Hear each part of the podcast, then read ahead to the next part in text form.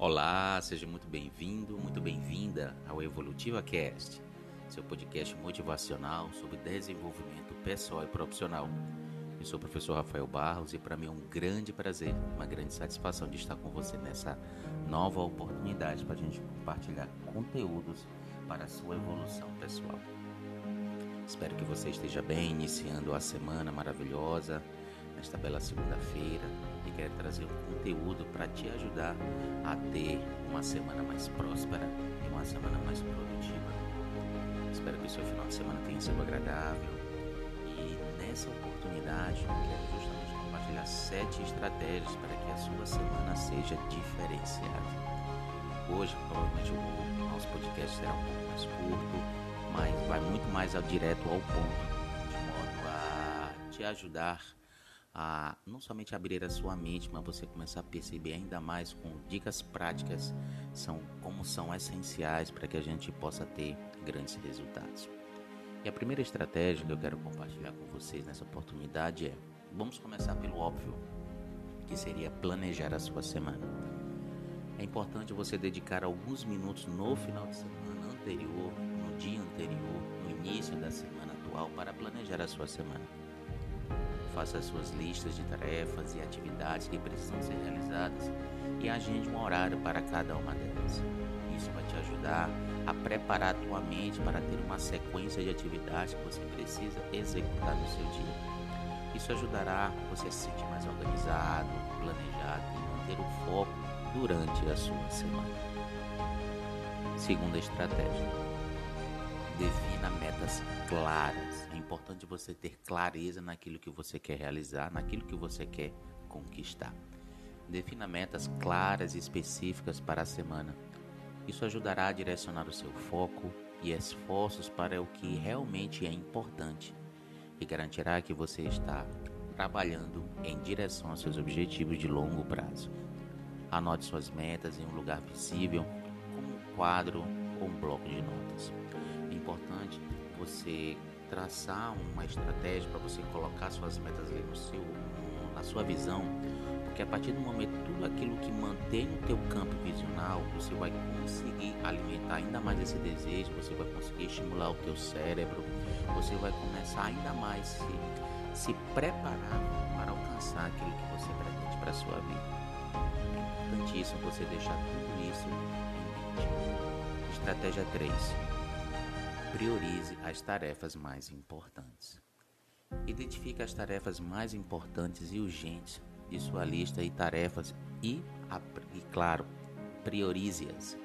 É importante nesse momento você pegar, organizar tudo aquilo que você precisa fazer, mas estabelecer num grau de prioridade. Dependendo de como é que seja a tua visão com relação ao trabalho, cumprimento de objetivos, você pode priorizar aquelas que vão ter o maior grau de importância para o teu dia, o maior grau de importância para o teu trabalho e você deixar as tarefas que não consomem tanta energia para depois. Há pessoas, por exemplo, que gostam de, dentro de estabelecer as suas prioridades, colocar aquelas atividades mais simples para que a partir do momento crie, com, a partir do, na situação que faz a execução, faz o cumprimento das atividades, ele vai se estimulando com a questão da produtividade, com a questão da finalização das tarefas, pega da menos complexa a mais complexa. No meu caso, eu gosto de desafiar-me e colocar as atividades, as tarefas que vão exigir um grau maior de esforço, porque eu considero que essas são, além de serem mais desafiadoras, vão trabalhar ainda mais o meu cérebro para me preparar no sentido de ter mais garra, mais força. Eu, se eu conseguir lidar com algo grande, as atividades menores que têm é, menos importância, eu terei mais capacidade para realizar. Pelo menos eu faço dessa forma. Faça de, do jeito que você considera que não somente faça sentido, mas que seja melhor para você. Se houver atividades que possam ser delegadas ou adiadas, faça isso, que isso também vai te ajudar. Quarta estratégia: estabeleça rotinas saudáveis. Estabeleça rotinas que vão proporcionar uma qualidade de vida, vão ajudar na tua saúde, como dormir o suficiente, fazer exercícios, meditar ou fazer uma pausa para o almoço. Essas rotinas podem ajudá-lo a manter a energia e o foco durante a semana. Porque a gente às vezes vive muito no automático e faz e faz, executa, executa, executa, mas a gente não tem uma, uma atitude assertiva no sentido de a gente analisar bem como é que está nossas tarefas do dia a dia e passar a transformar em alguns, alguns hábitos que vão ao encontro de um, um melhor rendimento do nosso trabalho e, consequentemente, o rendimento do nosso dia.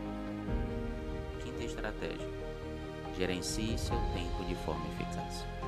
Gerencie seu tempo de uma forma que vai te proporcionar o melhor resultado, criando um cronograma realista mantendo-se fiel a ele. Trabalhe ao máximo para evitar distrações, como mídias sociais ou e-mails não relacionados às tarefas que precisa executar. Utilize técnicas como a Pomodoro, que é justamente aquela que você vai estabelece um, um, um trabalho na qual você estabelece blocos de atividade. Você pega, foca 25 minutos, dá uma pausa de 5 minutos, depois executa as suas atividades 5 minutos e assim sucessivamente, para que você possa organizar melhor a tua rotina de trabalho. Ou qualquer outro método, talvez que você conheça, para gerenciar o seu tempo de forma mais eficaz. É importante a questão do gerenciamento do tempo, é muito ao encontro da organização do teu dia, vai muito na estratégia 3, como a gente falou, de estabelecer prioridades. É importante você entender também o seguinte, que você estar ocupado não necessariamente é você ser produtivo.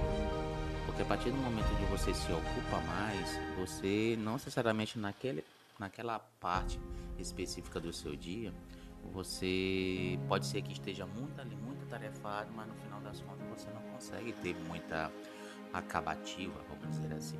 Então não seja muito aquela pessoa que mais inicia, que tem mais iniciativa e menos acabativa. O importante é você conseguir iniciar, continuar e concluir as suas tarefas.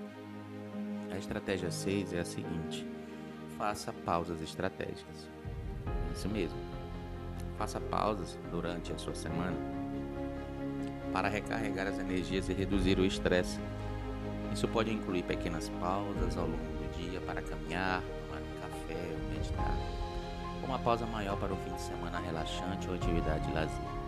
Nesse momento, eu quero te, te trazer de reflexão que às vezes é necessário a gente se desligar das coisas para que a gente possa manter a nossa saúde mental em dia. Essas pausas estratégicas também é uma forma de combater o estresse. Porque às vezes está ali focado, trabalhando, trabalhando, trabalhando. E quando a gente estabelece uma pausa, a gente se recompõe, a gente se recupera. A gente fica focado, por exemplo, em uma hora, uma hora e meia, duas horas no trabalho.